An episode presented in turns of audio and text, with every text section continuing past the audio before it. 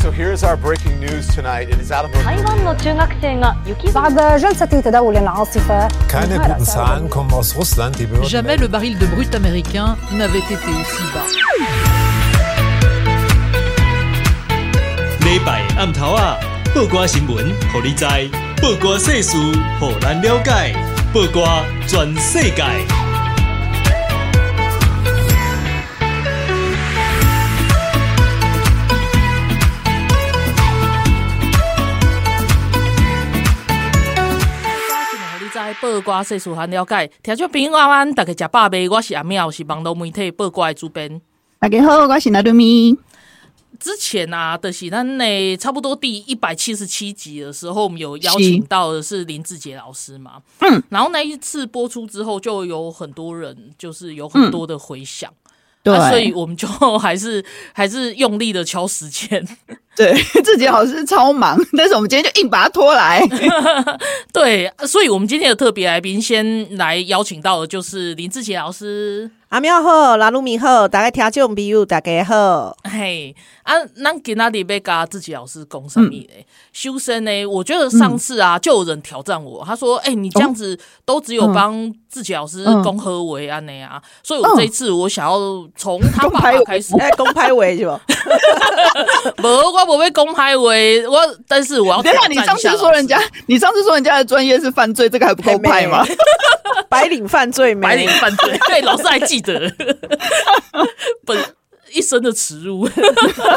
好了，白领犯罪研究了。好了，啊、我们今天要谈自己老师其他，就是白领犯罪研究以外的其他的专业。没有，其实我想要从他父母开始聊起。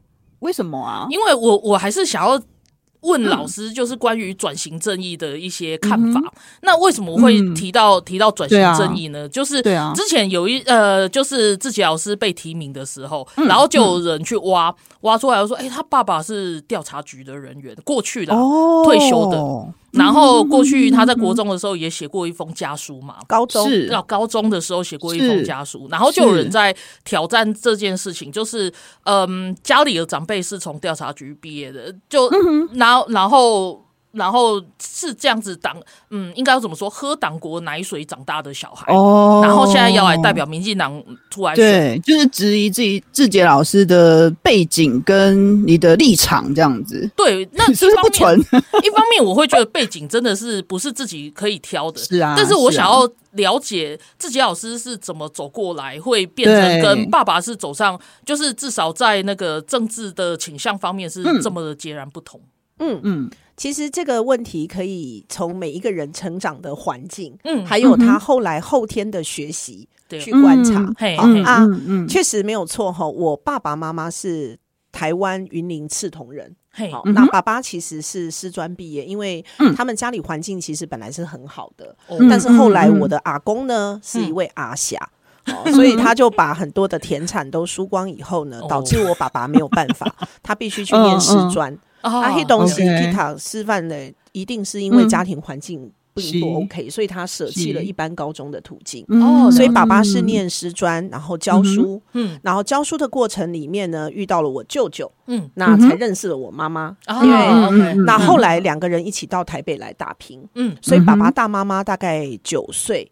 那爸爸其实等于是说改变了妈妈人生的贵人，嗯，因为如果妈妈留在呃云林的乡下，我相信她不太可能成为一个高中的老师，哦，所以爸爸当时是当老师，然后再考高普考，然后考进了这个调查局，对，然后再去支持妈妈念大学，哦，所以他们的这也是为什么在等一下，也许我们有机会谈长照，嗯，我就会觉得天哪，这一对。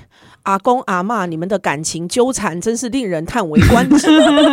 就是他们就有很复杂的一种情节，就是我爸爸对我母亲应该是如父如兄如师如长，所以妈妈很尊敬他，那种宠溺他的、崇拜他的状况，即使失智了也不改其志。哦，真的，对，所以是很特殊的。那这个可能也跟我个人后来走上性别平权，对，因为我实在受不了这样子父权架构的家庭状况，我觉得非常难以理解。对，所以我爸爸的情况就是，他们都是从云林来到北部去打天下的人。对，那因为当时实在没有时间管我，所以我小时候在云林跟我妈，嗯，所以我我是我妈从来他在整他，好好，那一直到他们安顿了，才把我接上来。嗯嗯，那后来我当然就北女台大法律系、台大法研所，是是。做律师出国，然后回来新竹，所以新竹住的时间跟台北住的时间差不多一样长。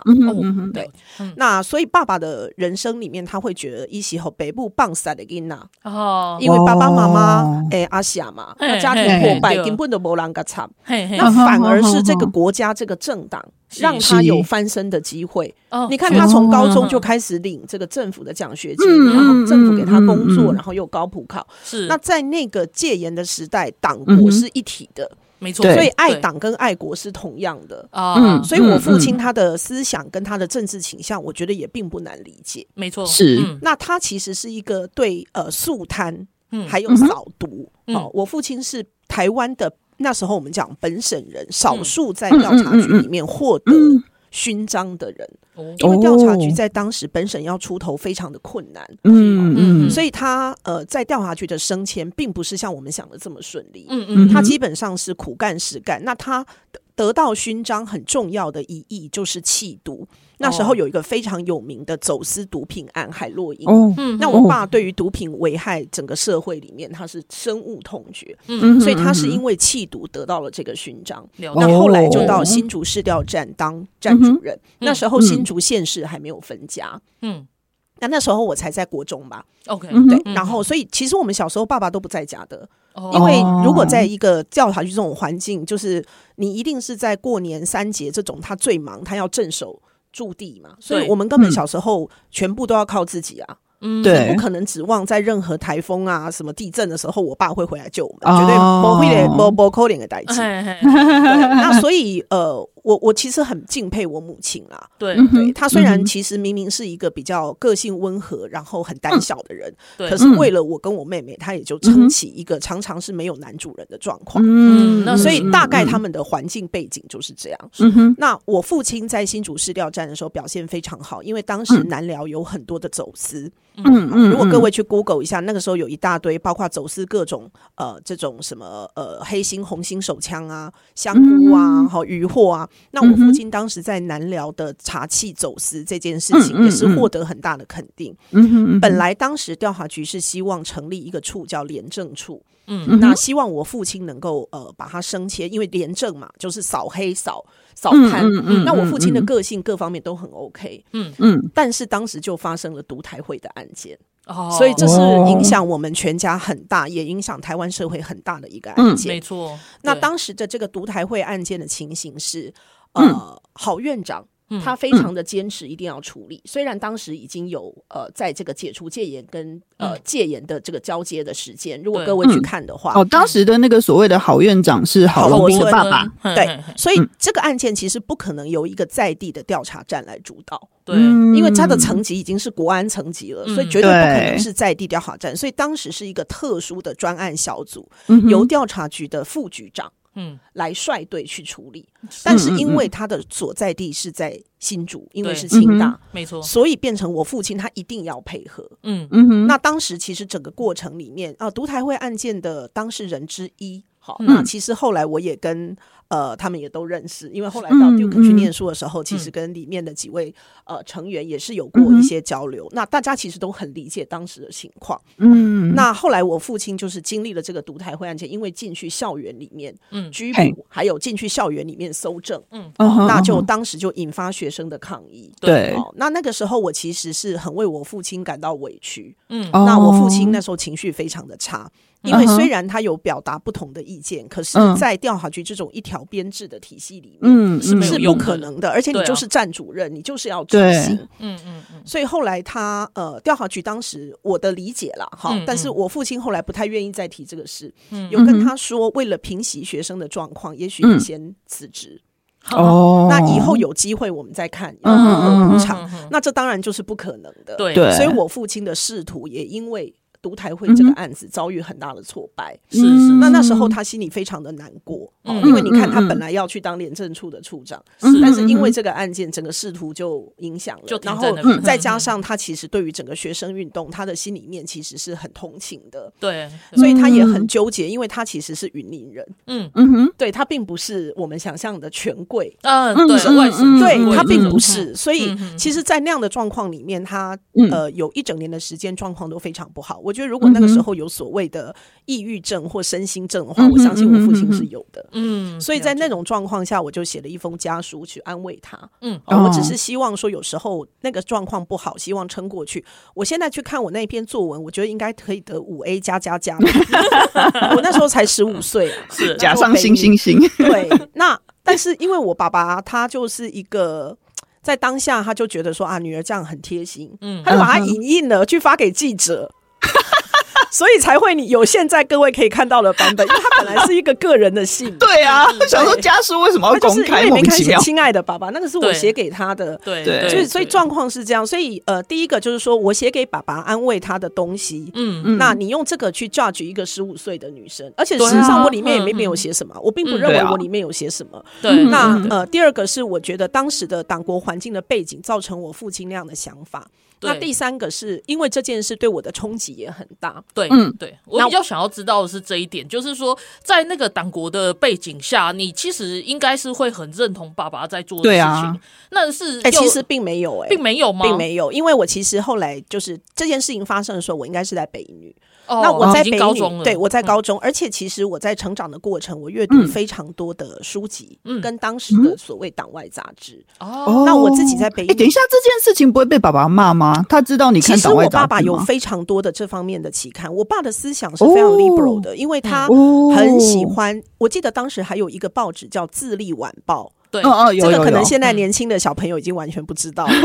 以前我爸爸以前是一天看五份报纸的人。哦，那晚报其实因为没有手机，那时候没有网络，晚报就是最重要的及时性的询问，因为当天早上发生的事，晚报会出来。对，所以我现在其实能够大量的阅读期刊杂志，跟我从小在家庭里面他大量的阅读期刊报纸是有关的。嗯，所以他也没有从来没有管过我的呃政治倾向跟思想。嗯嗯，所以后来在北女，我去出来选学生会的会长，嗯，那有了民主呃自治跟学生自治的经验，我觉得我的很多想法就慢慢的不可能再受到我父亲的影响，而且他自己历经独台会案，我觉得他自己也有非常大的挑战，包括他对于调查局的想法，嗯，他也一再的讲，他其实在最后退休前，他曾经有过一个。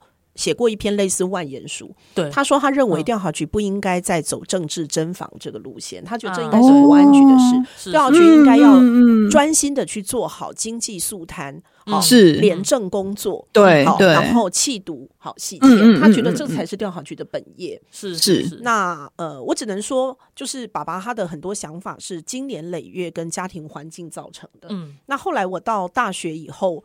呃，我创立了台大的台湾歌谣社。哎，为什么那个时候不是应该比较流行所谓民歌？大学对啊，而且不是什么禁歌之类的，很多很多台语歌都被禁。所以我就说，其实北女跟台大影响我很大。那我在北女的时候，我记得高三的时候，我参与北女民歌比赛。那我当时选的歌曲是《望你早归》。哎，可以吗？就是全对啊，所以其实他们有开会讨论了一下，说为了你开会讨论。当民歌比赛的曲，可是因为自选曲，你一开始报名就没有规定啊，为什么不行？所以后来我们就是用我们班的同学就帮我用钢琴伴奏，然后我就唱《望你早归》，好赞哦。对，那所以我觉得我自己的呃启蒙跟我大量的阅读，嗯，就是我的资讯管道不封闭是有关的，是比较开放的，是。所以呃，北女、台大，那尤其台大法律系里面。嗯，当时我担任王泰生老师的，呃，他王泰生老师是我们台湾法制史的巨擘嘛，嗯，那他那时候刚回国，然后他就成征研究助理，嘿，所以我就担任他的研究助理，嗯、那时候整理非常多台湾法律史，嗯、还有、哦、呃淡水新竹的一些旧的文史档案，对，跟裁判档案，对，那就对台湾的历史跟文化产生非常强大的兴趣。那时候一度想要想说，哎、欸，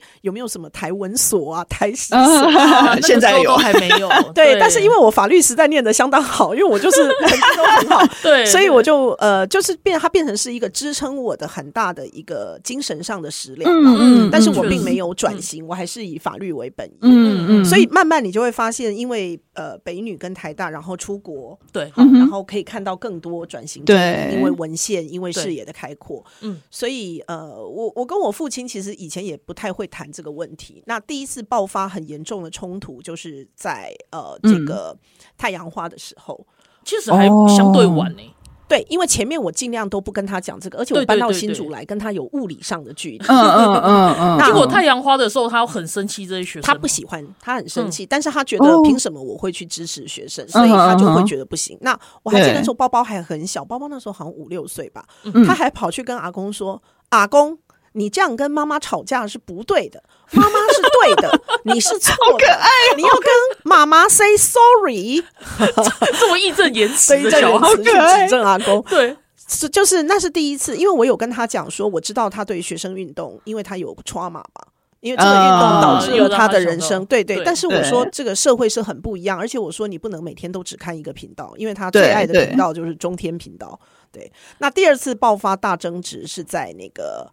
呃，蔡总统选举的时候，因为、啊、呃，民进党政府执政党把他的年金改掉哦，对，对，这让很多家庭真的都因为这样，所以，所以过去这十几年来，其实，在政治上面，我跟他的最大的两次冲突是这两个啊，聊天，他难以支持呃民进党。然后第二个是他对学生运动，因为我觉得他过去有这样子的 trauma。嗯，那但是我觉得这一次我参选很意外的促成他愿意多花一点时间去了解。我觉得这真的是怎么说，就是命运的纠葛。对啊，我也觉得 那个。我我过去几年跟他的争执，不是只有政党倾向的差异，还对，还有包括如何照顾我妈妈的差异。OK，所以其实也是，就是我们我们两个其实是一个。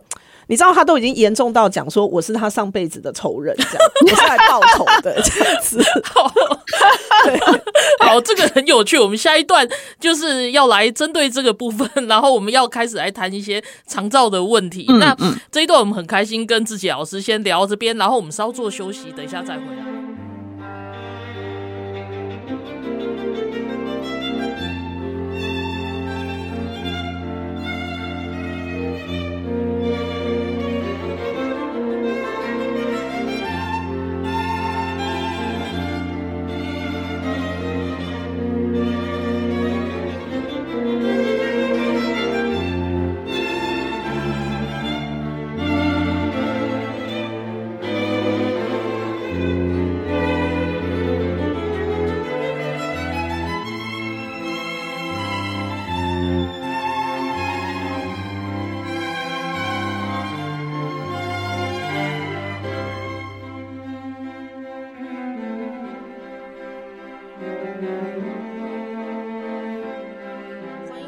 八卦全世界，咱今日呢，跟咱来开讲的是林志杰老师，然后主一丁本来加进的是有做这回想啊，就是在前一段的时候，我们谈到就是志杰老师的爸妈啊，甲。就是他爸妈过去就是怎么一路走来，然后还有背景。因为老实说，像自己老师被提名的时候，也是有很多人去质疑，就是他爸爸的在调查局的这个背景这样子。嗯、那是怎么走到就是像自己老师今天他的他的认同？对这块土地的认同有这么大的不一样。嗯、那前面也提到，就是他从在高中在北一女的时候，然后一直到台大的时候的一些转变。然后呃，那这一段我必须还是要回到回到，就是前面最后我们有提到，就是说，那既然你爸爸在快退休之前，他对于调查局一个角色，他有这样子的想法，可是问题是，他到现在还是韩粉啊。嗯，现在可能比较没有了，但是因为你的参选嘛，对，而且因为这几年经过疫情的关系啊，对，他经过疫情然后存活下来，嗯、他对蔡总统是有敬佩的哦，因为他看其他的国家，还有看、哦、呃世界上面防疫的一个成效，他就知道说台湾防疫的不容易，跟我们的成功，哇，那他好理性哦，我觉得很值得尊敬哎，因为很多人根本就是不管这一件事啊，因为中天被蔡总统关掉，他前面也很生气，然后他前面也不肯打。疫苗啊，我们为了疫苗也大吵过。我那时候其实，在 FB 有写过，因为他前面一直不认同嘛，因为太多的讯息让他觉得打疫苗很危险。对对，结果后来我儿子去跟他做卫教啊，因为他就说打疫苗会死掉，我儿子就直接去跟他讲说：“阿公，人本来就会死。”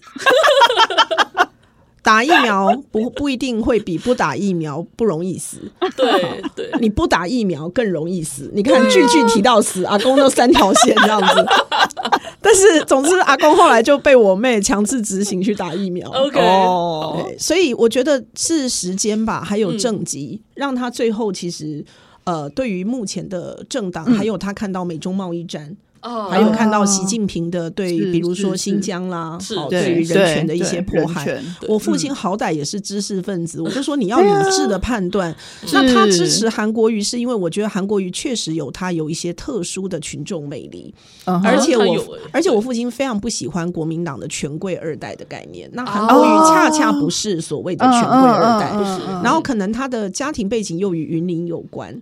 哦，对，所以我父亲当时就是呃，反正他就非常喜欢。对，那为此就不太跟我讲话。他最夸张的状况是要投票的时候，我说：“那我们我本来帮他安排要带他去淡水玩，他不肯跟我去啊。”他就他就临阵脱逃。然后后来我就想说：“你为什么不跟？”他说：“我 如果跟你去，你就会利用度假的时候一直跟我洗脑，叫我要投给蔡英文。那我们两个就会吵架。我觉得为了避免吵架，我不要跟你去比较好。”哎，我说你会不会太夸张？为了韩国瑜不跟我去度假，你真的实在是。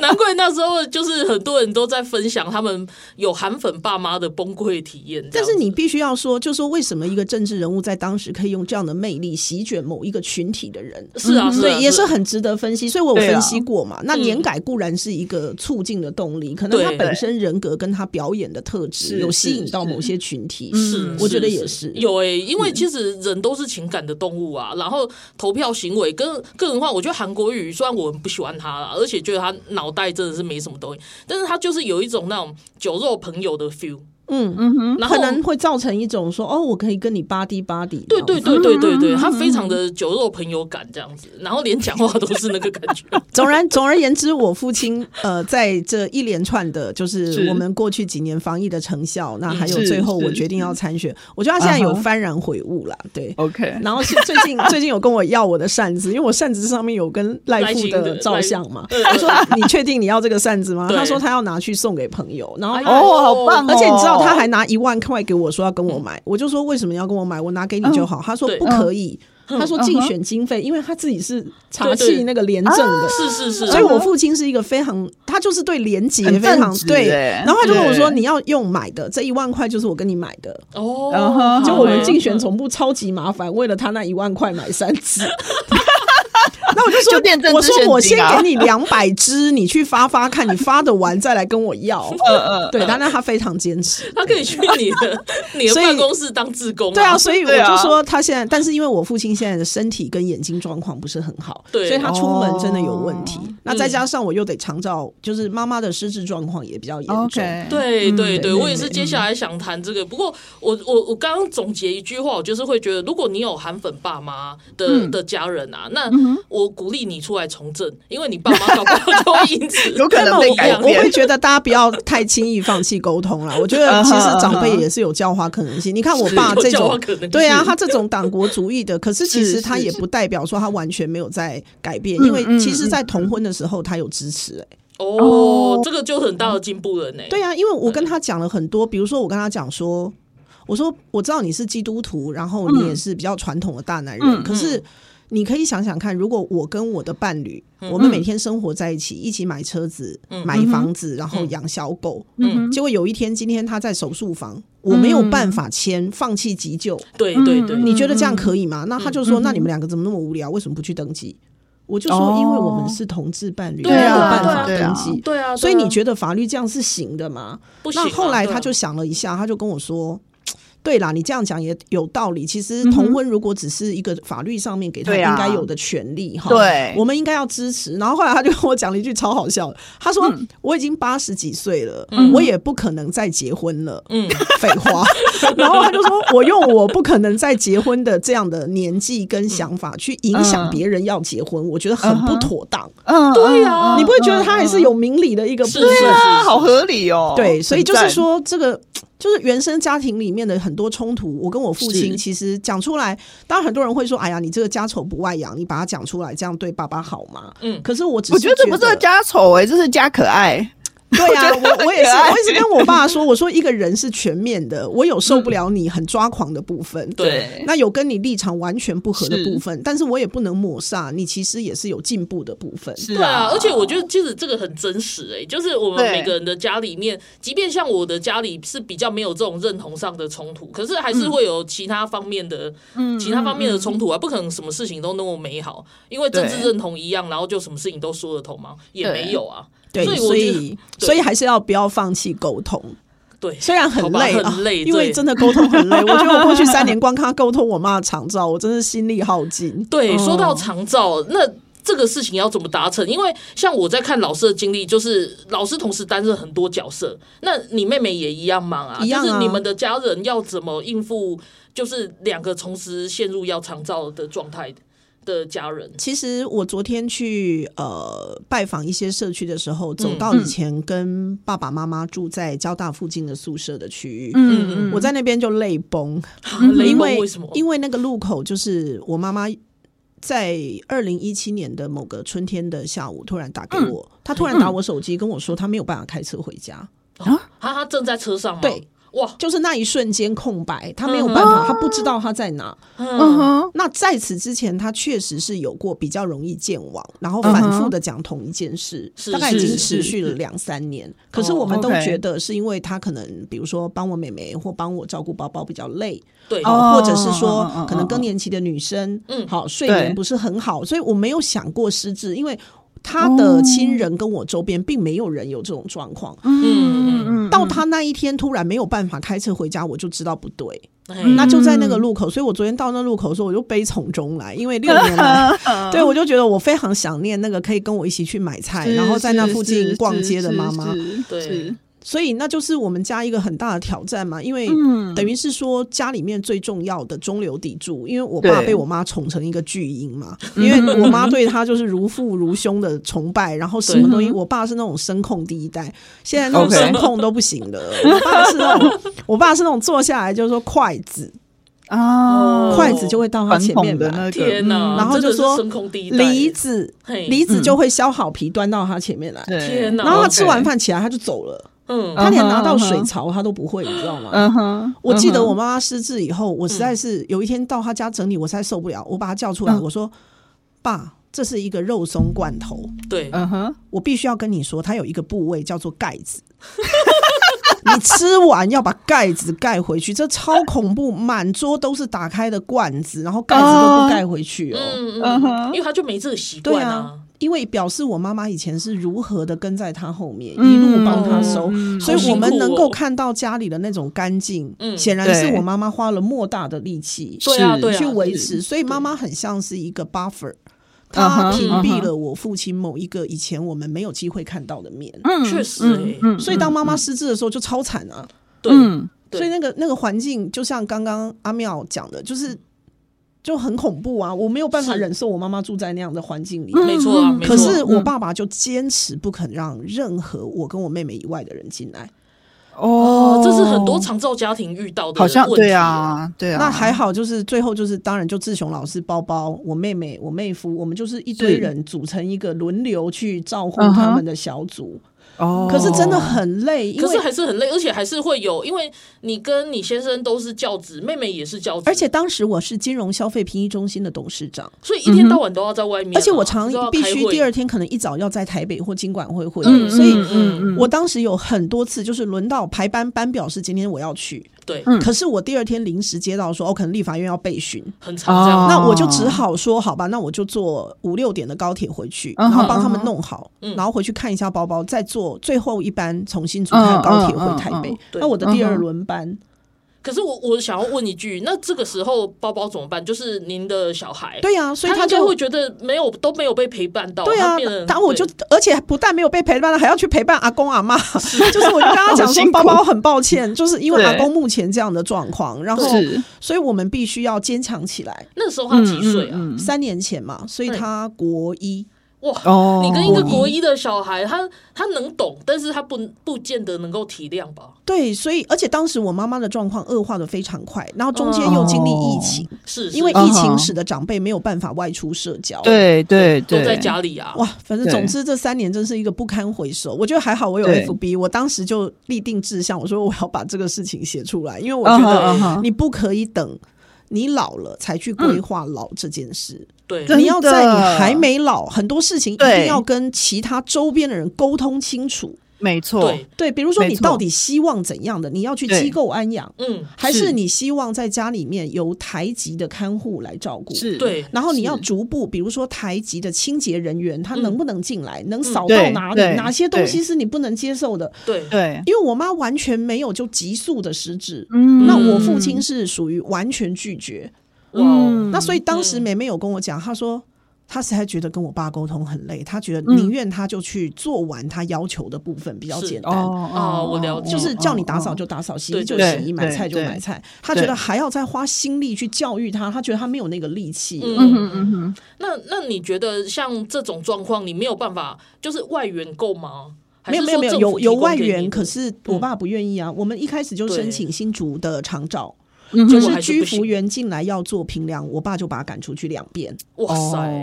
嗯、那那再来就是失智的患者，失智患者是有还是会有喜好的感觉。嗯，你不能想象，因为我后来我就看到有一个，因为参选以后什么事都有，就有说什么我叫助理帮我妈洗澡，我就三条线，我就说你觉得我妈是塑胶吗？就是。我妈妈其实她的活动都很 OK，对。但是为什么要有人在旁边看她洗澡？因为她有一次洗澡，后来送急诊，因为她把洗碗巾拿去当洗发巾，啊、所以她的眼睛就就整个全部就是受伤，所以你就要赶快送她去。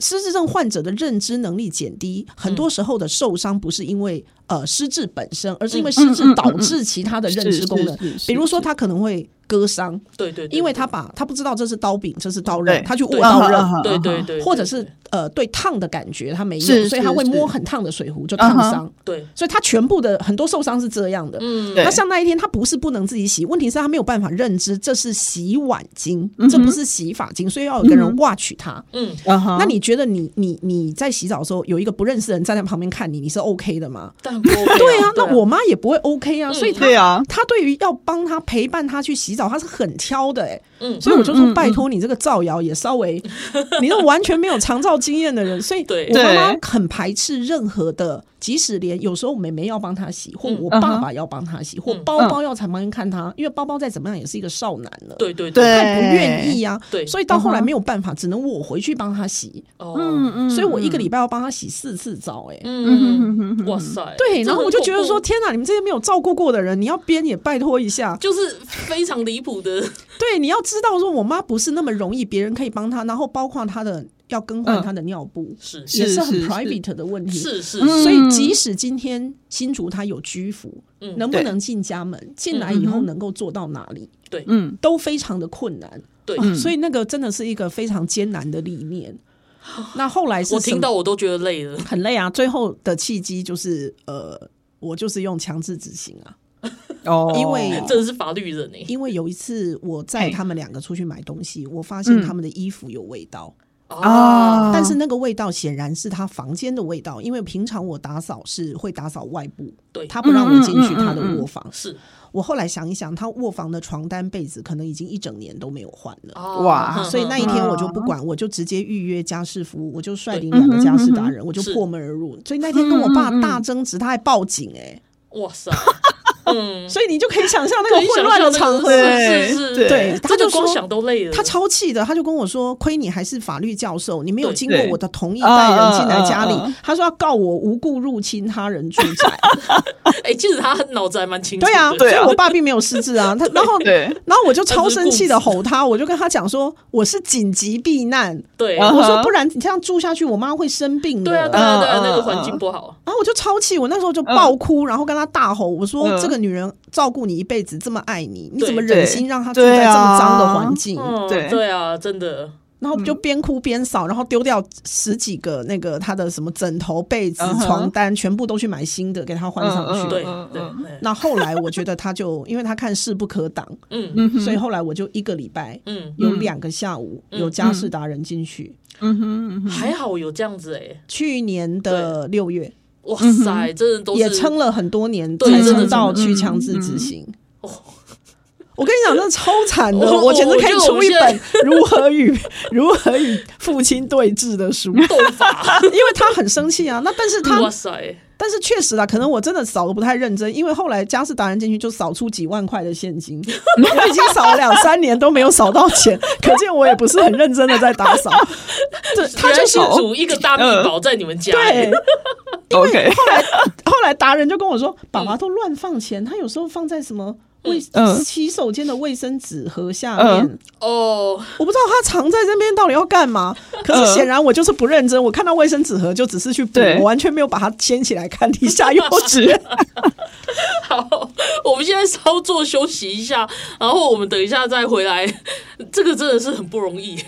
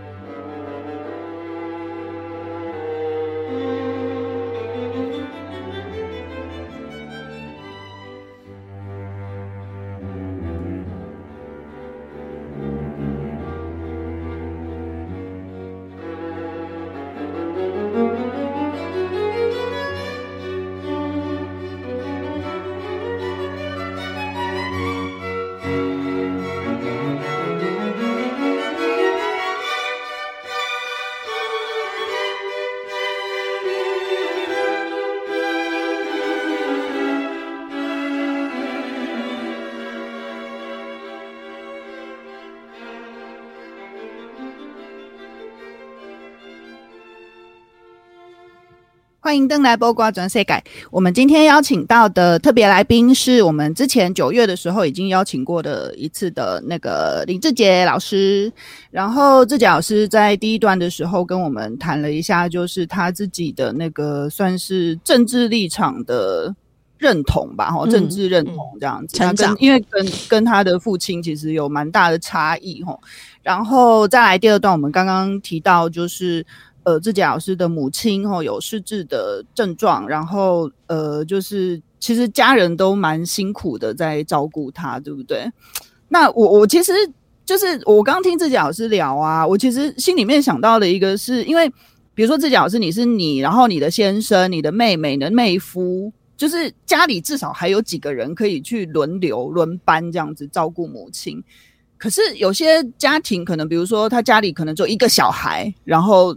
就是他要照顾那个失智的长辈，可能就分身乏术这样子，或者是一些呃，比如说他的那个家里的经济环境可能不是那么好，然后你要就是就为了三餐奔波就已经很累了，那你可能真的没有办法拨出时间来照顾一些失智的长者。那在就是我想要再回到这个政策面来看，就是比如说像这种没有办法有心力去照顾这些失智长辈的家庭，那。政府的长照政策有什么可以帮助大家的地方啊？嗯，我自己其实过去三年在金融消费评议中心当董事长哈，我们有一块很大的部分叫做全民金融素养与理财知能的提升。嗯、这个意思是，意思就是说，其实你的晚年必须要更早的就进行安排，嗯、你不能等快要退休的时候才来说，哎，那我退休到底要多少钱？不行，你现在就要规划。你应该要用退休前十五年左右去规划你退休以后的人生。哦、所以你要以呃量出为入，也就是说，你要去预期你六十五岁如果退休。那现在如果人到七十岁都还能工作，那你就要预期你的平均余命。回来想你在退休的那一刻，你到底要储存多少的钱？那这没有人可以帮你啊，因为你要过一个豪华版的，还是你要过一个简朴版的，对不对？还有你有没有好的保险来支撑你未来生病的时候的需求？对，所以越是不做这个东西，就会变成全民跟政府的负担，还有你的子女的负担。是、哦，是，所以以我的观点，我觉得政策第一就是退休以后他的理财、他的金融健全度有没有办法支撑起他生活的钱跟生病的钱。嗯嗯嗯，这很重要。说到最后，你不觉得就是经济上越需要援助的人，越没有这样子的观念吗？对，所以我们所以为什么我们需要去偏乡做很多的教育宣导？对，然后然后在很多的比如说微型保险、小额中老保险，嗯、你要推出各种金融普惠的商品。去支撑这些比较弱势家庭，他有一天遇到风险的时候，他可能要的东西。对，这是金融业者的责任。所以金管会其实这几年也很要求，像微型保险就很好。再再次推荐我们各位听众，掐重朋友，掐 Google 微型保险，轻微的微，微小的微哈。啊，另另外一个是小额中老保险哈，拜托唔通可以参加什么往生互助会哈，唔通哈，对哦，好，小额中老保险，还有都是成本不高，但是未来保障很大，这两个都是合法的商品哈，微型保险跟小额中老保险哈都是很好的，所以回过来讲，就是第一个预防。端是这样。第二个政策面，我觉得我们不应该一直想说要去照顾那个。呃，只去照顾那个生病失能的长辈，我觉得那个没有生病、没有失能的，要想办法延长他自理的能力的时间，还有保持他的健康。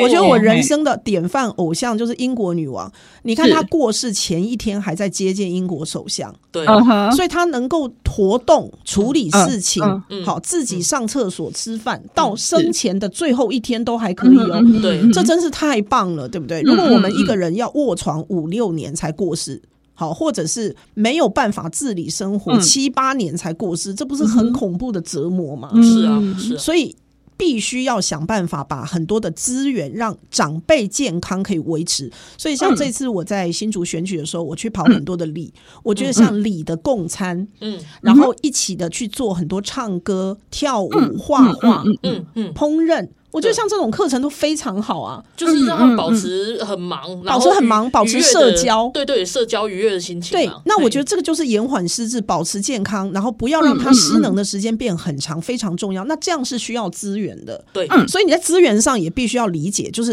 你现在如果全部通通把资源放在生病的人，这个也不太对哈。所以我觉得应该他的 mindset 要改成就是。缩短失能时间，这个是重要的高龄化的法制政策。我自己会倾向这样，因为我知道失能有多么的痛苦。对对，对，不是当事人本身痛苦，整个家庭都非常痛苦。那第二个是呃养老观念的改变。嗯，好，台湾的状况，我们比较不能够接受机构安养。可大家都什么养儿防老啊？对，可是机构是比较专业的，因为它里面包括它的设计，好，它的医材，它的辅具。好，一旦发生半夜发生什么紧急的状况，对，我后来我你知道我怎么说服我爸请看护吗？他前面当然不能，对啊，他不是很连居服员都不能进去，何况申请外籍看护，他完全不行。后来我跟他讲，我说。你又不肯搬来跟我住，嗯。嗯，你非要跟妈妈住，嗯，但是妈妈现在的智力只剩下两三岁的情况，是，她没有办法依你的指示打一一九哦，嗯，所以你半夜如果心肌梗塞的状况，你说妈妈帮我打一一九叫救护车，她没办法，她没办法，她也没办法告诉这个救护车你住哪里，对。对，她连打给我现在可能都没办法，嗯嗯，所以你就会挂了。所以你要想清楚，你今天我不想再跟你讲，是为了妈妈的照护。对，你光为你自己，你都需要有一个人二十四小时在旁边。所以他终于接受，这是志雄老师教我的。他说，针对如果是这种很西斗又某西品斗哎这种，你就要用他自身的利害关系去游说他，才会达到效果。你只叫他为妈妈着想，他现在没办法理解这种状况。所以我后来觉得，嗯，志雄老师讲颇有道理，真的真的真的，而且他很懂哎。对啊，我后来就跟我爸说，你自己想想看，你如果是这种紧急的情况，对，那怎么办？嗯，他后来想想觉得非常有道理，对，因为他。他后来自己有去挂急诊一两次。哦，OK，他后来他是叫警卫，对，可是我们他的住处半夜是没有警卫的，对啊，对啊，没有错，对对，所以后来是用这个，虽然中间他又反悔，他最后不给我身份证，你知道吗？他不给我身份证，所以我们最后一关我没有他的身份证，因为他不给我，他不给我身份证，后来是包包去跟他诈骗，包包你就知道说我跟他斗法有多惨，真的是大斗法，包包去跟他讲说。阿公重阳节要领敬老津贴，我需要你的身份证，然后就骗他。我就说天啊，为什么一个教授要沦落到跟诈骗集团一样的状况？我真的被我爸气死，你知道吗？就是他就中间又反悔啦。对啊，对啊。对对，所以所以各位各位各位各位各位听众，就是就是这些血泪的经验都可以告诉大家，就是大家其实都会面临这种情况。对，而且我我们现在听，其实笑得出来，但是其实我是在想，人在当下应该超气的吧？抓狂啊！就是突然之间，就是我就说爸，我要去拿你身份证填表格，他就突然说我不要，对，不不，嘿啊，你北上我北台外行不行？他就说我不要，为什么？你们都没有经过我同意就去申请？我说有，你上次同意，他说没有。就就好烦哦，好气。可是其实刚刚在讲的时候，从前一段到这一段，我就其实会觉得说，就是在旁边陪伴的人，就是或许如果如果比如说像爸妈他们都不要的时候，其实政府很很难可以介入的空间嘛，或者是辅导。我觉得其实当时是有几个朋友跟师长有建议我，你就是一两个礼拜都不要去管他们，让他知道，哦、让他知道说。不被管的时候是什么状况，嗯、他才能够妥协。对，那问题就是这个事情说起来简单，做起来很难，因为我舍不得我妈妈。对，我没有办法让我妈在那种环境里面两个礼拜，我没有办法。嗯、那他们就会说：“那你就是被他情了嘛。”呃，对，都到最后真的是这样，就是比谁比较强硬这样子。对，我觉得照护的人好需要心理建设哦。没，大家可以来跟我私私讯，我很愿意提供大家，因为 经过三年各种斗法状况，真的快抓狂。对，但是我我我觉得有一个我的最后就是坚持到底得到胜利，是因为他的体力跟各方面只会更退化。对对，所以你可能就是要跟他保留元气，跟他撑。嗯，那戏棚下站久就是你的，可是，在那个过程千万不要自己就是不行，因为我中间其实也不行过很多次。那我们非常感谢一路走过来有很多的师长朋友帮我打气。对对对，我真的觉得家人互相互互相扶持很重要。哎，这个时候真的就不是吵架的时候了。我觉得我跟我妹妹有一个很好的共识啦，嗯嗯，就是说我们不要互相指责，对，我们要去找外援啊，对。一般在照护上，其实常常会有的状况是，我会觉得啊，我走下贼，啊，用妹走，对对，比较常听到。我妹妹比较辛苦，因为我常常在，因为当时在做平移中心董事长嘛，又遇到防疫保单海啸的风暴，所以我留台北的时间比较多。对，那我爸找不到我，就会去找他。对，因为两个孩子嘛，对，所以他就会觉得天啊，我一天到晚被 access。啊，因为姐姐这时候曾在立法院或在金管会，拔没办法去找他。对对，但是我就跟妹妹讲说，那这个时候怎么办？我们就要去找 third party。嗯嗯，好，所以你不要第一个矛头就会觉得抱怨姐姐。对对对，所以。那找 third party 就是我的责任，因为谁叫我没办法被找到？啊，对呀，所以我就说我们想办法来找更多的资源。嗯，那后来我们有这种共识以后，我们两个就很少会不高兴。哦，对对对对，那还好哎，因为很多时候就是互相指责啊。哦，我觉得我们我们两个到目前为止这一点做的非常好，足堪典范。好，大家也是要学起来。因为爸妈在这个时候，不过我是会觉得说，就是像现在，我就会开始想说，哦，好，那那那那那。我得要为自己未来要想一下，一定要啊！我觉得这个不是靠小孩。拿鲁米阿妙跟我，我们现在你们两个应该都年轻我很多，可是像没有没有没有，我们没有差几岁。哎呀，我再过几天就要五十了，好吗？五十就是五十就是人生的后半场了，所以我觉得就是我要为我自己的退休跟老去负责。对对对对，好，我我觉得这一点应该是说人没有不会死的，对，而且但是要怎么死，而且病。病也是很重要的，对，那可能是因为我四十岁得过肺癌，我肺癌痊愈嘛。对，其实我就是太阳花那一年得肺癌的，我那一年整年都在处理我的肺癌，因为一开始是有发现，可是不确定是不是，嗯，所以就追踪追踪，像到现在也还是要追踪哦。呃，现在变成一年追踪一次，了解。但是因为基本上我就是算痊愈了，因为 COVID 的时候，本来我想说。哎，那这样我癌症病患可不可以优先打疫苗？我应该第九类吧？对对对，就打去，他就说没有，你已经被除名了，你是健康人，所以你不能优先打疫苗。好就哦，好应该是值得高兴的事情。对对对，所以我现在就是已经没有重大伤病卡，可是我觉得那件事有让我更提早的去面对老病死这件事。嗯嗯嗯，所以我真的诚心建议大家，就是这是对自我负责的表现。好啊，我我觉得就是很多时候，尤其像疫情的时候，很多人都会去怪政府、欸，哎。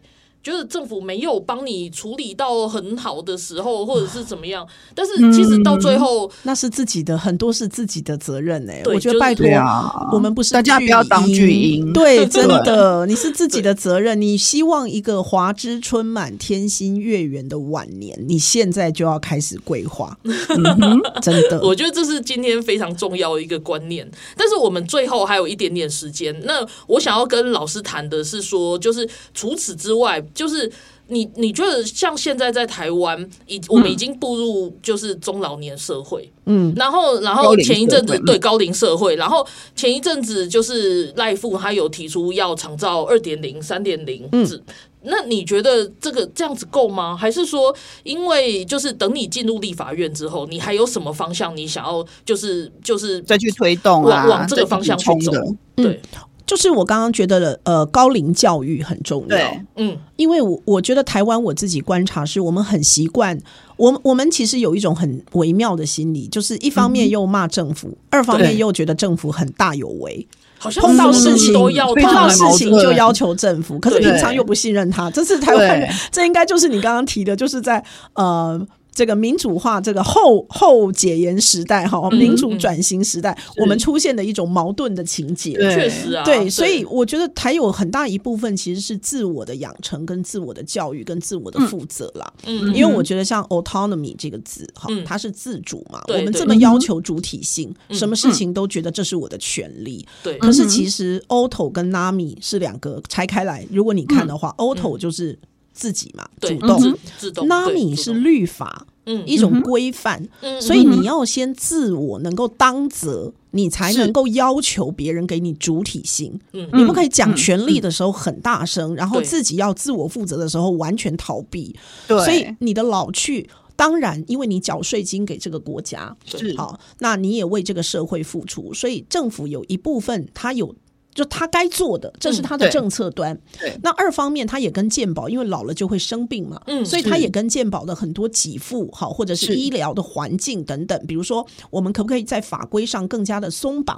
好、嗯、像以前很难想象远距看病啊，对啊，因为那违反医疗法。对对，可是因为 COVID 的开始，对不对？然后因为高龄化，很多长辈他可能不方便出门，住在偏乡，对对，所以哎，慢慢大家就会检讨你这个法规就是有问题，你要开始与时俱进。嗯，这些当然都是政府的责任，嗯，好，对。当今天已经有无人机可以送药了，对，好，影像已经这么清楚了，对，好，其实视讯是因为以前不清楚，那现在其实更比正面对面还更清楚，嗯，那你为什么还要执着于某些状况？那法规就要调整，这些我不讳言，这些就是政府该做的。如果因为你没有与时俱进，你没有松绑，你阻碍科技，或者是你让大家增添了不必要的障碍跟负担，这个是你不行，对。但是很大一部分还是我们自己的责任啊，嗯，而且讲真的。那也不是小孩能够知道吗？你觉得我会知道我爸现在定存多少钱吗？不会呀，只有你自己知道啊，对不对？搞不好李专都比我知道哈。对，所以所以你拜托你自己的，比如说金融清单，嗯，你自己的晚年规划，嗯，好，然后你自己希望过怎样的退休生活？这些都不能在你退休那个时候才来想的，嗯、所以我会觉得在呃高龄教育、金融教育、晚年教育这一块，我们也应该要多多的鼓励，想办法去 empower 我们目前的中高龄者，让他们的英法生活能够更加的周延跟健全。OK，必须由公部门跟私部门跟个人一起协力才有可能。好，我们今天非常谢谢林志杰老师来跟我们聊天。然后我们今天的重点真的都集中在长照，然后老年人的看护上。当然，第一段我们也有谈到很重要的转型正义的概念，这样子。然后我们非常谢谢志杰老师来上我们的节目。那我们下周同一时间还会回来收听哦。